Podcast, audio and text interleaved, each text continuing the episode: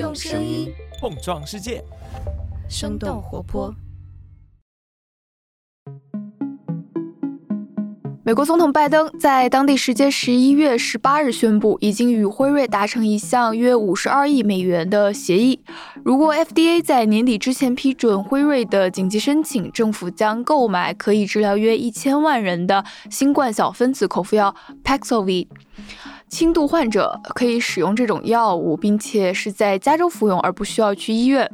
另一家制药大厂默克，它的口服药早前也获得了英国药品与保健品监管局 MHRA 的授权，成为了全球首款新冠口服药。本期节目，我们邀请到了之前 Delta 毒株与疫苗科普节目的人气嘉宾，来自倍数资本的 Josh，一起探讨新冠小分子口服药究竟是什么，它的诞生是否将改变全球疫情反复的情况，科学领域和商业领域对此有什么不同的态度，防范疫情上我们还有什么可以和应该做的？接下来就请收听本期的节目吧。Hello，大家好，欢迎收听全新一集《What's Next》科技早知道。Hello，大家好，我是科技早知道的节目监制刘灿，也是本期的代班主播。那本期节目我们也邀请到了上次非常火热的返场嘉宾，也是为我们去科普了疫苗应该如何去接种，以及大众如何保护自己的倍数资本的 Josh。Josh 来跟大家打个招呼吧。Hello，很高兴又在声音中和大家见面了。嗯，Josh，不知道你最近有没有关注到，就是关于新冠口服药的一些新闻呢？那以防有一些听众朋友可能就是没有听所有的新闻，我这里先简单的梳理一下。呃，首先是默克在十月底宣布与联合国支持的药品专利池，也就是 MPP 签署了一项协议。那这个协议其实是包括了大约一百零五个国家吧，他们会允许这些国家以比较低的成本去生产默克的新冠口服药。然后这个协议比较值得注意的是，它是不包括中国的。呃，然后十一月四号呢，英国的药品与保健品监管局是宣布批准默克的口服药去应用于特定的新冠患者。紧随其后呢，又有辉瑞在十月五号是宣布推出自己的新冠小分子口服药，并且在近期吧，就是十六号向 FDA 去申请了这个药品的紧急使用授权，预计应该是在这个月月底 FDA 会去审批。也是在同一天，辉瑞其实还跟这个 MPP 去签署了与之前默克比较类似的药品入池协议。所以就是很多报道认为，就这一系列的动作可以允许新冠口服药以比较低的成本大批量的进入市场，这样就可以帮助我们去解决目前全球疫情再度爆发的这么一个问题。我不知道这是你对这个观点，包括近期的几条新闻，你是怎么理解的？先说这个新闻吧。其实新冠的药品在产业界这不是任何新闻，它就是大家一直就盯着盯着盯着，每次出一点点小消息，大家都会看的。而且今年四月份开始做的时候就已经说过，今年年底要公布结果。这一次它不是公布结果，这次只是做了百分之七十的时候给了一个中期报告，而且没有给完整数据，只是透了个风。这个事情能出圈儿，被现在媒体上广泛讨论，就是您刚才讲到的，十一月十六号宣布说，允许九十五个低收入的国家可以去仿制，然后这里面不包含中国，然后公众就开始拿来调侃了。你觉得就是这个消息比你想象中来的更快，还是更慢一些？圈内来说就完全是意料之中，因为那临床做多少例，需要多少时间入组，什么时候出结果，这个事情都是早早就知道的事情。而且这个药物的机理和原理就很明确了，而且实验结果和之前我们的猜测是区别不大，因为这些药品最早都是为了治其他的疾病去开发的，早就有科研基础，不是疫情之后凭空想出来的，所以发展的实际很快。现在所有的进度拖都拖在监管部门，不是在那个研发和药企这块。那我们刚好可以跟大家介绍一下，就你也提到它的药理机制嘛，能不能跟我们就是从辉瑞以及现在可能大家更加熟知的默克，就他们的这个新冠的小分子口服药，这两款药就是它是怎么作用在大家身上的？首先要讲它的治疗的机制，得先大概知道新冠病毒对人体细胞的入侵机制，就是它是个病毒。它自己本身没有复制的能力，它得先潜伏到我们人体的细胞内，潜伏进去之后，把自己再复制出几千上百万倍，然后再把细胞打破逃出去，再跳到另外一个细胞，就是这么一个不停的扩增的这么一个过程嘛。那说到辉瑞和默克这两款药，它的作用方式就不一样了。以辉瑞而言，它就是把病毒刚入侵人体细胞之后，要在细胞内搭建一个小型细胞工厂，然后细胞工厂会合成两条超长的多肽，然后中间有一个很核心的酶叫主蛋白酶，能把这些的这个很长的一条多肽切分成好几段，做成有用的病毒复制的工厂。它无非是把这个主蛋白酶给阻断了，病毒就在细胞内无法。正常的扩增，这是它的原理。举个形象的例子，就像山西人做刀削面，就是把一个面搓成一个比较粗的一个长条，然后拿个刀削削削削削，每一片都削到锅里去，这就刀削面嘛。这个无非的意思就是，我现在把它这个刀没收了，它只能做出一个面条子来，但是它不能削，这样它就没法下锅了。它总不能把这一条都扔到锅里。就是辉瑞大概是这么个原理。默克那款呢，作用机理它不同，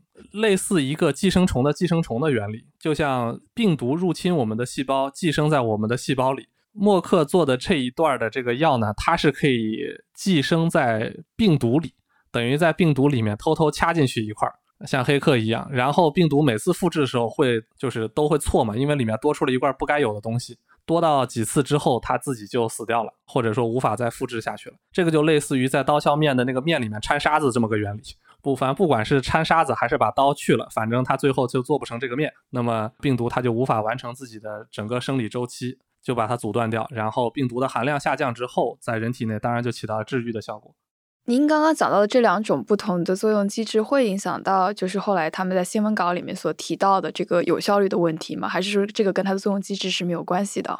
作用机制是一个微观上的原理，结果是一个宏观上最后的体现。我们很难通过这个机制是去完全推测出最终的结果。而且他们现在这个以这个辉瑞来说，它的这个结果是有一个判断标准。默克的判断标准跟它可能不一样，所以这个八十九和那个五十两个的比率是不能完全等同于去直接对照的。那么我我大概先说一下辉瑞这个药的这个临床实验是怎么做的，这样大家方便理解它这个结论是怎么得出来的。早期的这个动物实验和人体安全性实验咱们就跳过，那大概就是反正没有太大的副作用就过了。这个有效性实验它是二零二一年九月二十九日做了一组高危病人实验。总共想招募三千个，后来好像是只招到了两千多个吧。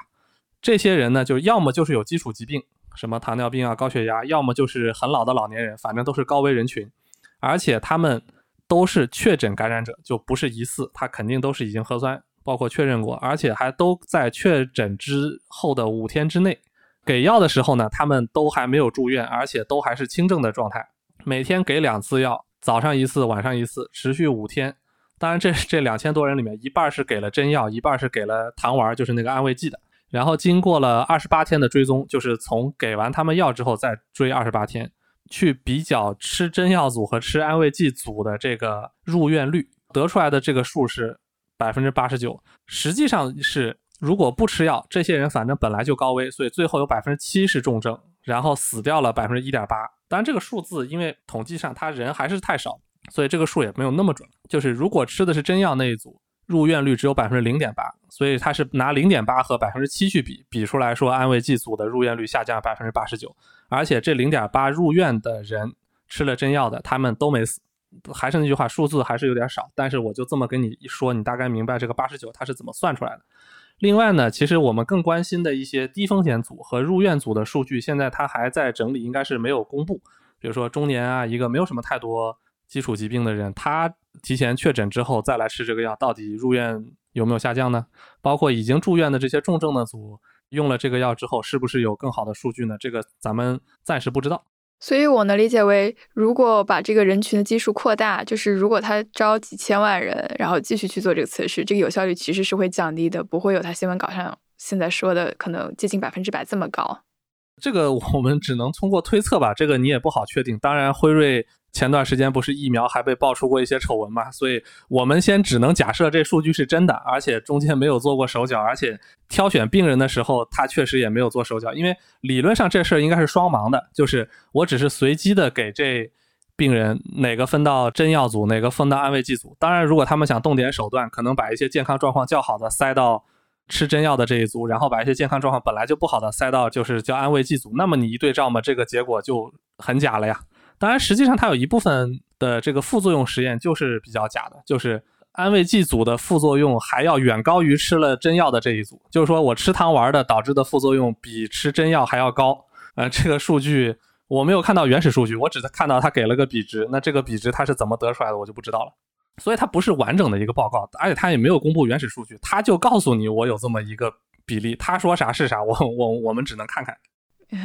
那还有哪些跟他们差不多类似的这种新冠口服药？你觉得我们可以去关注的吗？现在国际上关注度比较高的就四大药嘛，然后一个是辉瑞的这个和默克这个已经说过了，剩下就是一个是罗氏制药的那个聚合酶抑制剂，就是 AT 五二七，现在好像还没有起这个商品名呢。还有就像中国也有做开拓药业苏州这边的叫 AR 拮抗剂普克鲁胺。就是这四个关注度比较高的，当然实施同时在研的有两百多个呢。哎，其实你刚刚讲到，因为开拓药业是中国的嘛，这次我关注到新闻里面有一个点，就是说，呃，十六号他说进药品专利池的那个新闻里面，其实，在所谓的 MPP，就是他那个药品专利池的管理协会，他的名单会员名单里是没有中国的。也就是说，如果我们中国要去用辉瑞或者是默克的药品专利去生产口服药的仿制药，其实我们是不能在中国大陆进行销售的，是吗？那所以中国的人如果要去吃这种小分子口服药，我我们应该怎么去做呢？先说什么叫专利池？专利池它是一个法律上的一个常用概念，对某一种或者某一类药物所涉及的所有专利进行一个打包。在商业上最早提出这个概念，为什么要这么做呢？只是为了好谈判嘛。因为我如果要生产一个药品，中间涉及到一百个专利，我每个单独去谈授权，那活活累死嘛。所以就要打一个包，这个我去谈协议的时候就一揽子谈掉了。医疗行业我们这还好，一个专利包几十个专利、一百个专利都很正常。那些搞什么电子通信行业，什么五 G，动辄就是两万个专利一个包。呃，说回这次的 MPP 叫呃 Medicines Patent Pool，它不是广泛泛指的一个专利库，它指的是就是一个很具体的一个专利池。这个专利池是一个国际组织，是二零一零年成立的，隶属于联合国下属的一个国际组织。它幕后的金主呢是法国零六年设立的一个 NGO。它这个专利池当时建立，它不是针对新冠建立，人家是二零一零年最早，它是把艾滋病、疟疾和肺结核这些，他就把很多公司说，你们如果有这方面的药相关的专利，呃，专利权还是属于你们的，你只是把这个。专利的一个授权给到我们这个库里面，然后在这些呃贫困国家，如果他们做了跟这个专利相侵权的事情，侵权还是侵权，你只是选择我不起诉不收钱，只是说我不去管这件事情而已。呃，这次呢，无非是把新冠的相关的几个专利重新纳入了它的这个专利池里面而已，是这么一个概念。它对我们用药有什么影响呢？然后又说回到中国了，首先。专利，这世界上不存在一个东西叫做世界专利。专利的本质是一份合同，合同签订的双方是某一国的国家知识产权局对某一个专利申请人。这一桩合同里面约定了一桩交易，这个交易的标的是我对某一个技术方案的完整公开，换取这个如果是发明专利是二十年的排他性权益。所以这是一份合同。那我这个专利申请人需要去各个国家签合同。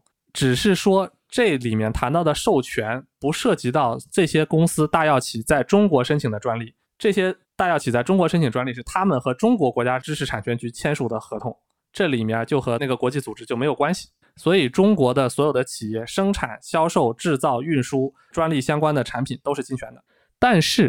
中国其实自己在研究的药物一点都不少，可能更多。而且想要不侵权，其实有两种主流的方案，一波是完全做技术路径不一样的药品啊，就像刚才说过的这个公司，还有更多的科研院所在做出来的一些新的产品，就是完全技术路径和作用机理可能都和之前谈到这几款不一样，所以它当然是这个专利不侵权的。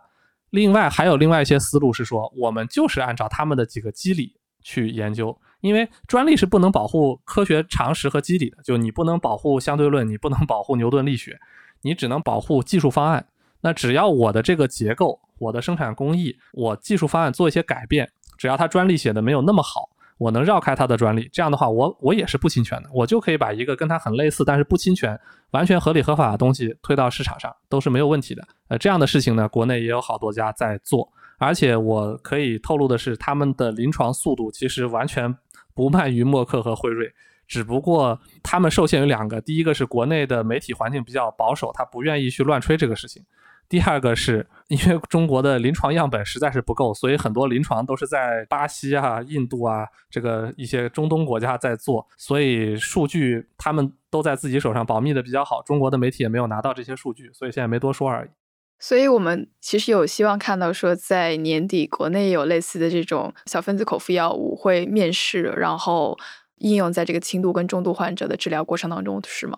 呃，没那么快。就算辉瑞现在着急着公开，着急着去 FDA 申报，他估计圣诞节能拿到就不错了。中国还有春节呢，基本上前前后后一拖，行业内把大批量产品出来跟公众见面，应该是春节后的事儿了。你提到，其实辉瑞有点着急公布这次新闻，包括他去申请专利，包括他跟 FDA 去做谈判。我个人有个好奇的点是，他之前是不愿意说去共享他的这个疫苗配方的，这次去申请加入了这个专利池，他们这种考虑是什么呢？就这个制药厂他做出这种举动的行为背后是什么？不，这个就是典型的你们被媒体忽悠了嘛？就是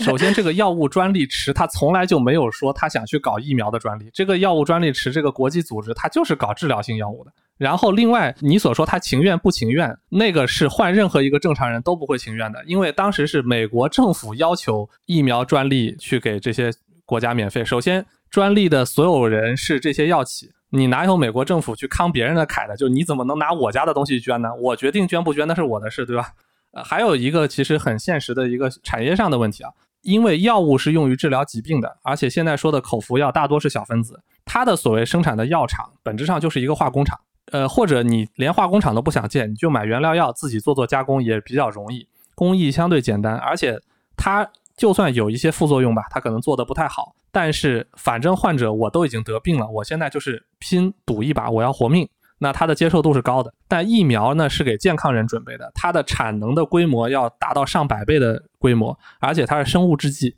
生产线稍有一点点偏差，要么就完全丧失效果，甚至还能造成很严重的副作用，而且覆盖人群会很多，就怨声载道嘛。它真的如果开放了，其实真不确定是好事儿。所以我们也可以理解为说，就是这一次加入这个药物专利池，其实辉瑞跟默克也不是出于所谓的社会责任心，也不是国际组织的更多呼吁，而是出于他们自己产业和商业模式的一种考虑。啊，那是绝对的。这个人和人之间有差别，每个人都有向善之心、恻隐之心，但是回到这么大的利益、这么大的格局盘子的事情，一切绝对都是这个精密计算的结果，绝对不是拍脑袋想出来的这个临时的举措。事实上，我可以说，这次他的所谓的专利的免费啊，是没有任何实际意义的，他就赚了个口碑。那分几个层面讲吧。第一个呢，就是刚才说到，他压根儿就没有这样的相关的生产设备和人力资源。就是你只是说专利上，我决定不去起诉你，并不代表着我想手把手教你怎么干，更不代表我想捐生产设备给你。然后搞不好呢，我还能卖生产设备赚你一笔钱呢。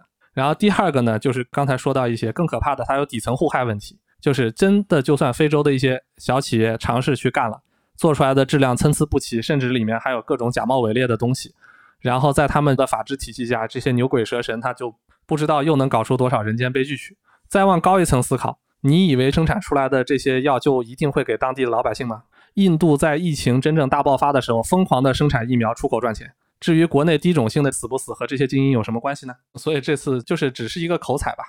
对我了解，你还是就是你对这个事情其实没有外面报道这么乐观，不像就是现在媒体大家可能会觉得说这是一件很大的事情，值得欢庆，会改变整个抗疫格局嘛。那从产业链的角度上来说，你觉得这个口服药会改变目前？因为口服药其实对 CDMO 就是创新药这一块，它其实影响还是很大的。每次出现一个新的疫苗或者是一种新的治疗方法，可能都会对它的上游产业链产生比较大的影响嘛。你有观察到说这一次的口服药会对整个的新冠的产业链会有什么影响吗？会有核心的一些新的供应商会出现在大家面前，还是说我们仍然会关注的是这些老牌的制药厂商它的一个发展？就先说一说啊，这个 CMO 就是传统的苦力工厂，这没什么说的。这里所谓 CDM，我们加了个 D，就是说明这个代工厂本身自己就是有一些呃研发能力的。对于国际大药企而言，他们早就有成熟的供应链，尤其是像新冠口服药物设计的，更多都是一些小分子，从供应链角度没有什么什么花头可言。按本来说起来，从成本制造优势来说，美国在这个时候它产能是不足的，一开始它可能只能做十五万人份儿。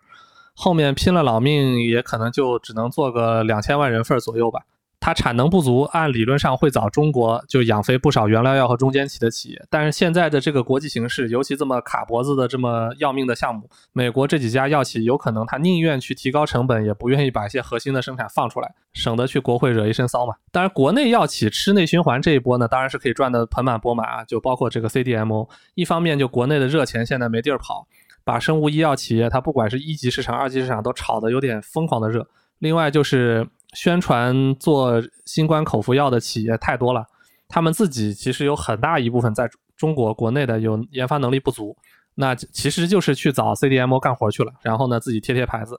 所以最后不管药企赚没赚到钱，资本催生把上游这一波订单是给喂饱了。另外还有一个就是绕回刚才说的，发展中国家那边正好他没有能力，但是他又有授权，搞不好又可以对外搞一波工程输出。为亚非拉提供支持，给他们做生产线。对，现在蛮多新闻都在讲这个的，就是可能未来出口会是一个很大的新冠口服药的这个发展方向吧。我们其实，在刚才没有讲到一个具体的，就是说它的生产成本跟给药方式，就你观察到辉瑞的这款药的疗效、可及性跟数量上，觉得有什么评价呢？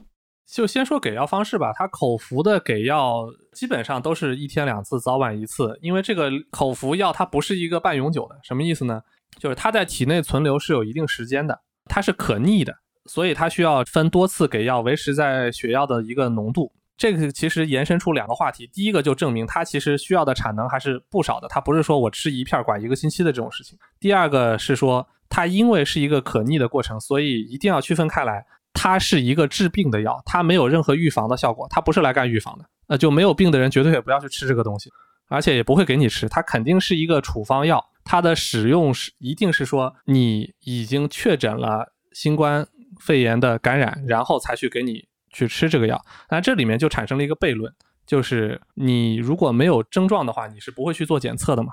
等你去做检测，核酸结果出来，这个按现在的时间可能又得过去一天两天，所以你拿到药物的时候，可能感染至少已经三到七天了，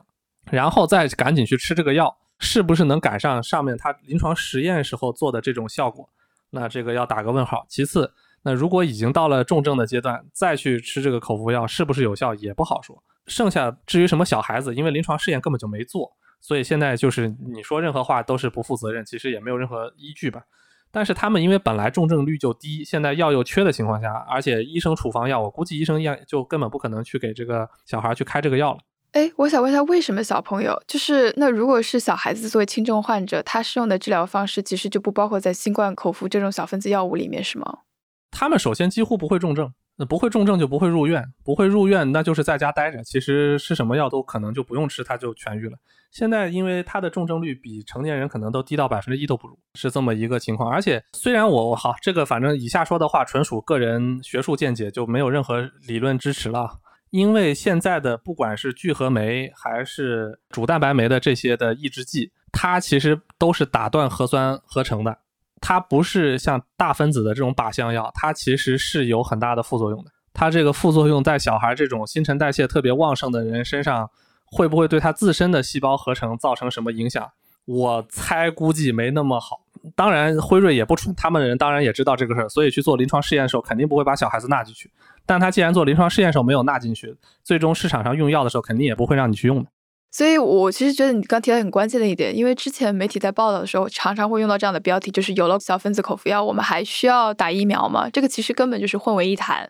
疫苗跟口服小分子药物不是一件事情。嗯，对，这个完全没有关系。首先，口服小分子药绝对不可能阻止疫情的蔓延。疫苗也不可能起到治疗的效果，这两件事要分得开开的，他们是完全不同的作用机理，干的是不一样的事儿。但是口服药它确实是有一些的好处是显而易见的嘛。第一个就是在商业意义上它是很大的，因为毕竟这个疾病的重症率是很低的，就是 ICU 里面它有各种激素啊、抗血栓、呼吸机、ECMO 都可以上去，这部分其实不是小分子药物的主要舞台，他们现在切的这个点是非常。有意思的，他就要切刚感染但是没有重症的这一批患者，这样的话就把他的受众群体从感染里面的人可能只有百分之二，这个拉到了几乎是所有的这个感染群体。他这么选择是有商业目的的，那他赚钱是一回事。另外一个口服药的剂型在定型之后，它的保存条件相对好了很多，因为其实前面还有一波，只是媒体没关注，药品就是中和抗体。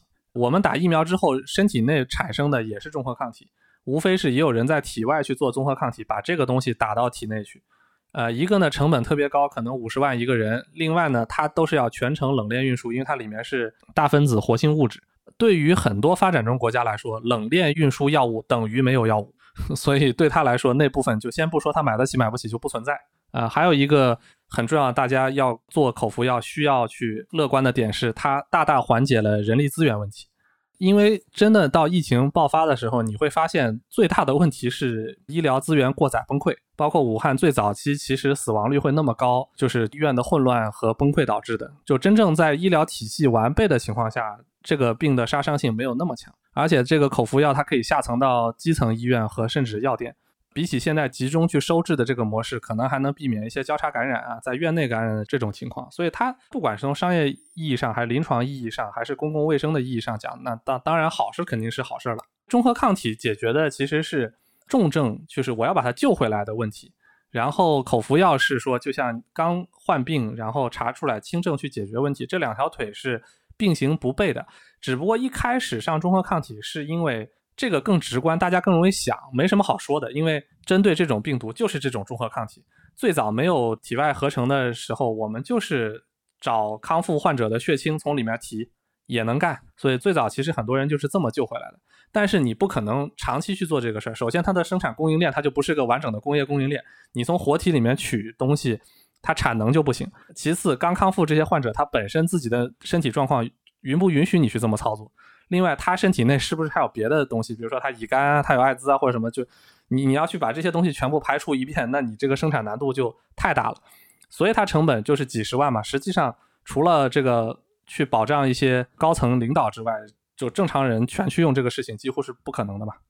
呃，所以。后面即便是中和抗体取得了一些量产能力，它的成本肯定还是高居不下，至少生产成本是口服药的一百倍以上吧。那对于我们现在普通人来说，我们正常可以去做的就是，我还是正常的去打疫苗，然后每隔半年补打一次加强针，如果需要打的也要打。但是当我比如有一些轻微的症状，或者是核酸检测结果出来是阳性，那我们前期就是可以通过口服药的方式，在医生的医嘱下去使用。那如果是中重度患者，可能就会考虑用中和抗体。目前的治疗方案就是这样子，是吗？中重度患者也未必用得起中和抗体，但实际上现在只要你 ICU 足够，讲一讲就是就怎么救嘛，对吧？因为这是两个不同的思路。你在入院之前，我们想的一切的问题是如何降低病毒在你体内的总量，只要病毒的数量降下来，你可能就挺过来，就不用进医院了。但真正入院的这些病人，他面临的问题就是。你有点远水解不了近渴了，你靠各种方法想让他这个病毒在体内慢慢减少，它可能总数已经多到已经非常可怕的境界。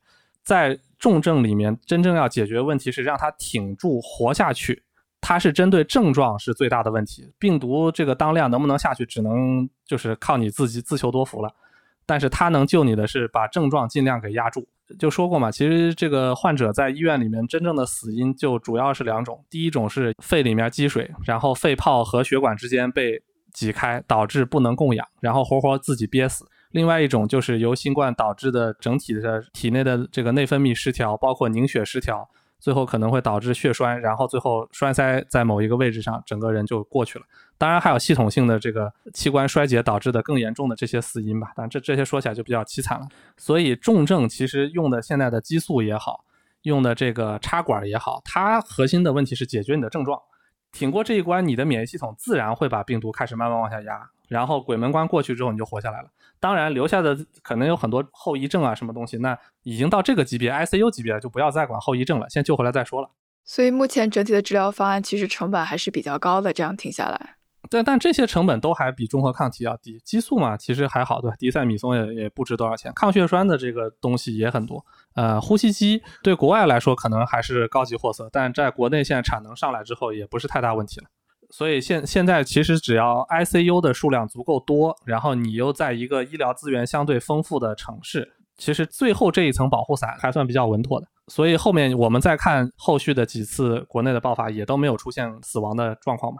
未来在重度或者中重度这一块，它的治疗方案里面，我们会不会看到像新冠口服小分子药物这种对轻度患者，就是疗效又不错，然后成本又低的这种方式出现在中重度患者的治疗方案里面呢？还是说现有的方案就已经是够用了？个人见解觉得现有方案已经够用了。这个小分子有没有用？首先看它那个辉瑞的临床数据嘛，他们现在也在做。我是觉得它这个东西副作用还是有点大。它它主要副作用是它的那个辅料，它的主要的有效成分是蛋白酶抑制剂，就是 P F 零七三二幺三三二。但是它加了个佐料叫利托那韦，利托那韦那个药九六年就在做出来在用了吧？它主要是用来保护蛋白酶抑制剂不要太快被分解掉，就还没没起作用就直接消失了。但是它对这个消化道的副作用是相当大的，有呕吐啊，有胃部出现各种问题。那你在 ICU 抢救的时候，非要去做这个事情，你是否能处理得了后续？这个还还要再看。所以就这个，我现在很难推测。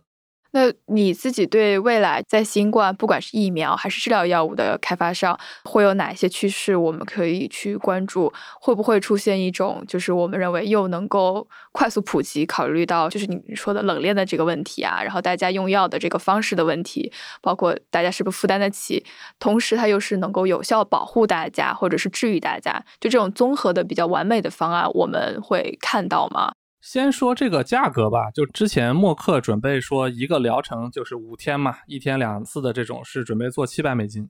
然后就在昨天晚上凌中国凌晨，美国那边拜登政府还是下单了，FDA 没批，拜登就下单了，是五十三亿美金买了一千万份儿吧，折过来是五百三十美金一人份儿吧。这个事情它就是一个很大的玄机。就这件事情，如果最后是国家买单的话，那这个成本还是相当的高了。如果是个人买单的话，那这个个人买单我倒觉得也差不多。你说三四千块钱，如果你已经得了，你想保条命，能下降百分之八九十的入院率和几乎百分之百的死亡率，你干不干呢？对吧？这个 这个就是，但站在我能更便宜就更好。站在我们的角度上，不是这个便不便宜，其实你也没得选了。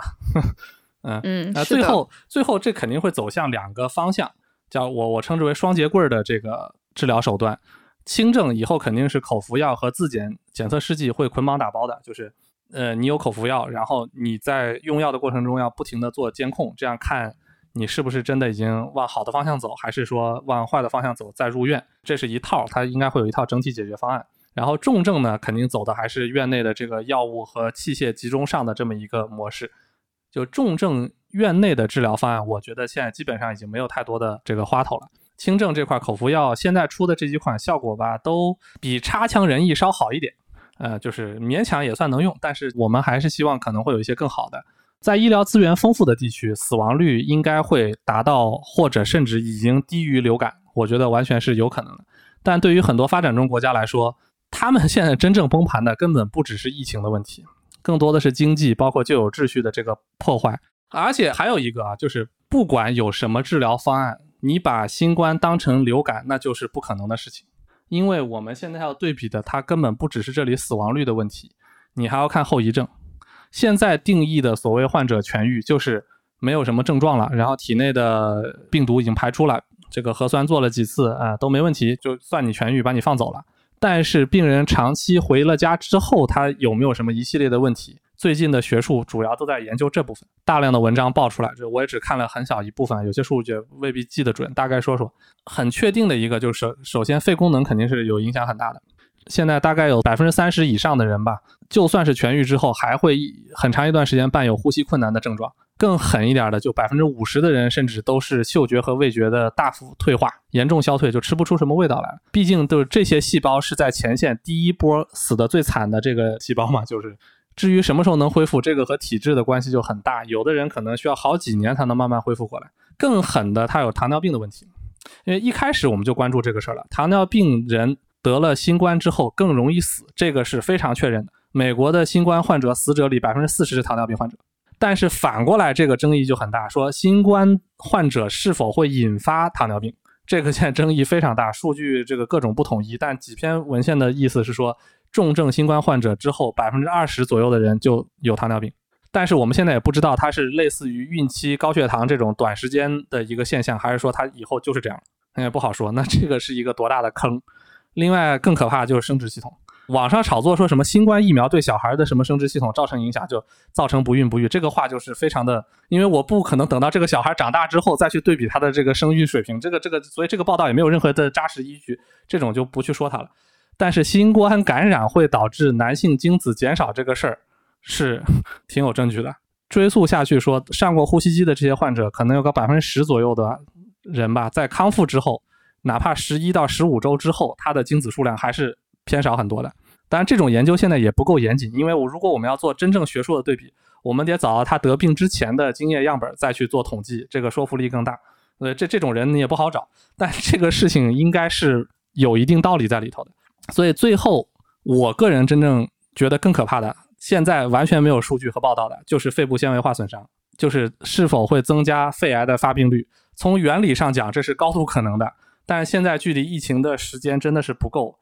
要有一个完整的统计学数据，可能得五年之后对比两个巨大的对照组，可能要十几万人去对，对出来说，OK，好，我现在确认他肺癌发病率是最高的。就上面这几个事儿，还不说其他的事儿，告诉大家的就是，新冠绝对不是一个你想得就得，然后治好了就治好了，就这么简单就过去了。每个人身上发生的事情是完全不同的。像 C 罗他得了啊，可能恢复之后，现在看看状态还还行吧。那个汤姆汉克斯。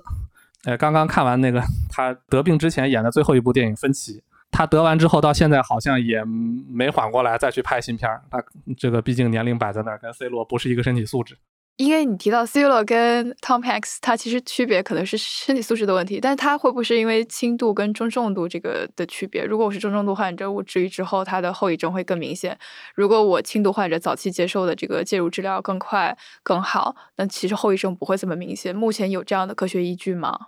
那肯定，这个你都重症了之后，后遗症肯定是比轻症要去明显的。但现在有一个痛点是什么？重症之后都是经过抢救的，有一些后遗症你也不好说是病毒感染引起的，还是治疗过程中其他一些药物的副作用嘛？就这个你要摘开了研究的话，还得再花点时间去抽丝剥茧。而且好像汤姆汉克斯也没重症吧？他好像也就是个轻症。但轻症和轻症也也也不一样，也会受年龄这些影响。对，康复肯定还是不同的。所以，其实对于我们听众来说，对大部分普通人来说，我们还是能够像你之前在上节目的时候所提到的，就戴好口罩，然后日常的这个防疫的一些准备工作大家都做好。如果发现有轻度的问题，那我们及时的去介入跟治疗。谢谢 Josh 来参加我们这期的节目。好，非常感谢。好的。这期 What's Next 科技早知道就到这里了。听完之后，如果你有任何的想法，欢迎在评论区里面给我们留言，我们每一条都会认真的看。如果你喜欢我们的节目，请记得给我们五星或者好评，分享给更多的朋友，也会对我们非常有帮助。你也可以单独写邮件给我，邮箱地址是听 t i n g at 声点 f m，我都会一一回复。那同时，公众号和微博也可以搜索“生动活泼”，声是声音的声。节目相关的更多信息会在公众号里出现，微博和公众号都会有不定期的福利给到大家。如果你想要跟我们更加紧密的讨论和分享，或者想要认识和你一样有求知欲的新朋友，可以加入我们的微信群。进入听众群的方法是在公众号文章中扫码添加，或者是公众号后台回复“科技早知道”即可获取邀请码。期待你的加入，我们下期见。